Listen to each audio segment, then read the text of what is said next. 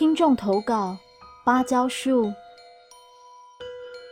本故事是由听众塔木德所提供，谢谢您。今天的故事场域是在外双溪中社路附近，确切的地点是在中社路二段三十五巷走到底的一栋独门独户的房子。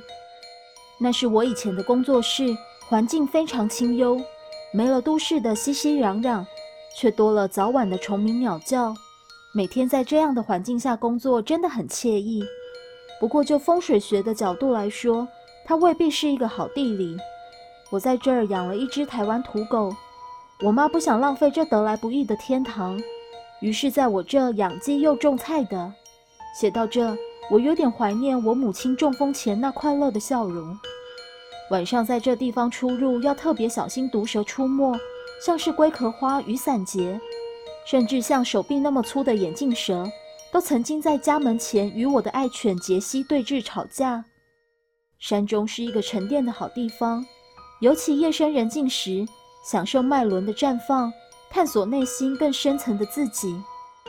我并不是孤独的，在这我遇到过精灵、鬼魅、魔神仔，而且感觉他们根本不怕人。每次被吓到的都是我或是我妈。甚至有一次在门口，我遇到过一个小矮人，眼睛是红色的，全身赤裸，跑起来很可爱，但是手脚却是有蹼的。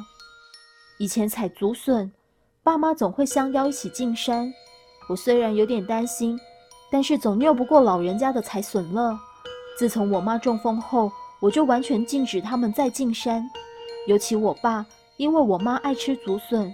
自从我妈中风后，她经常独自一人进入竹林，每到傍晚，我总是担心她还没回家。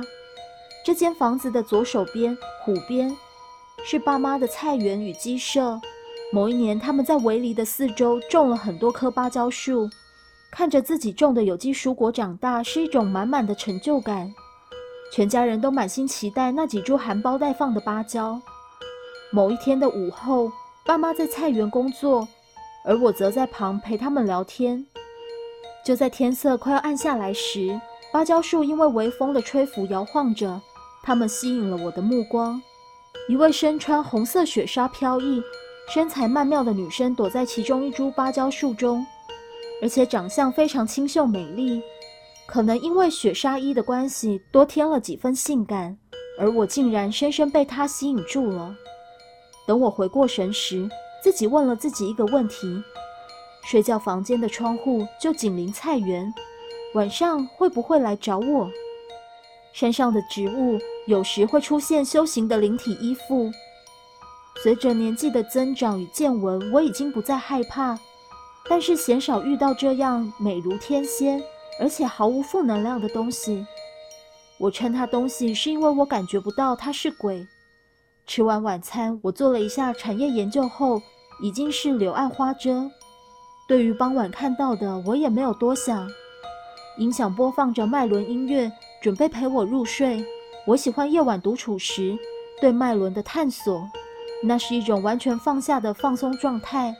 而我也经常这样一觉好眠。不知何时，这个女生站在我的床位，距离比起下午还要更靠近我。好美，好漂亮！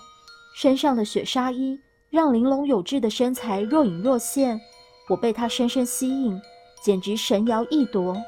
我还来不及跟她说话，她已经爬上了我的床，用舌头与双唇挑逗了我的全身。我的感官被她挑拨了，手也自然地开始抚摸起这美丽却又很陌生的美人。那珠辉玉丽的肌肤让我永生难忘。再写下去，可能小孩不宜。考量观众有不同年龄层，其他闲事细节部分，请听故事的大人们自己想象。这个女生连续找我两次之后就不曾再出现，却让我留下深刻印象。随信附上这间房子的实体外观照片。故事说完了。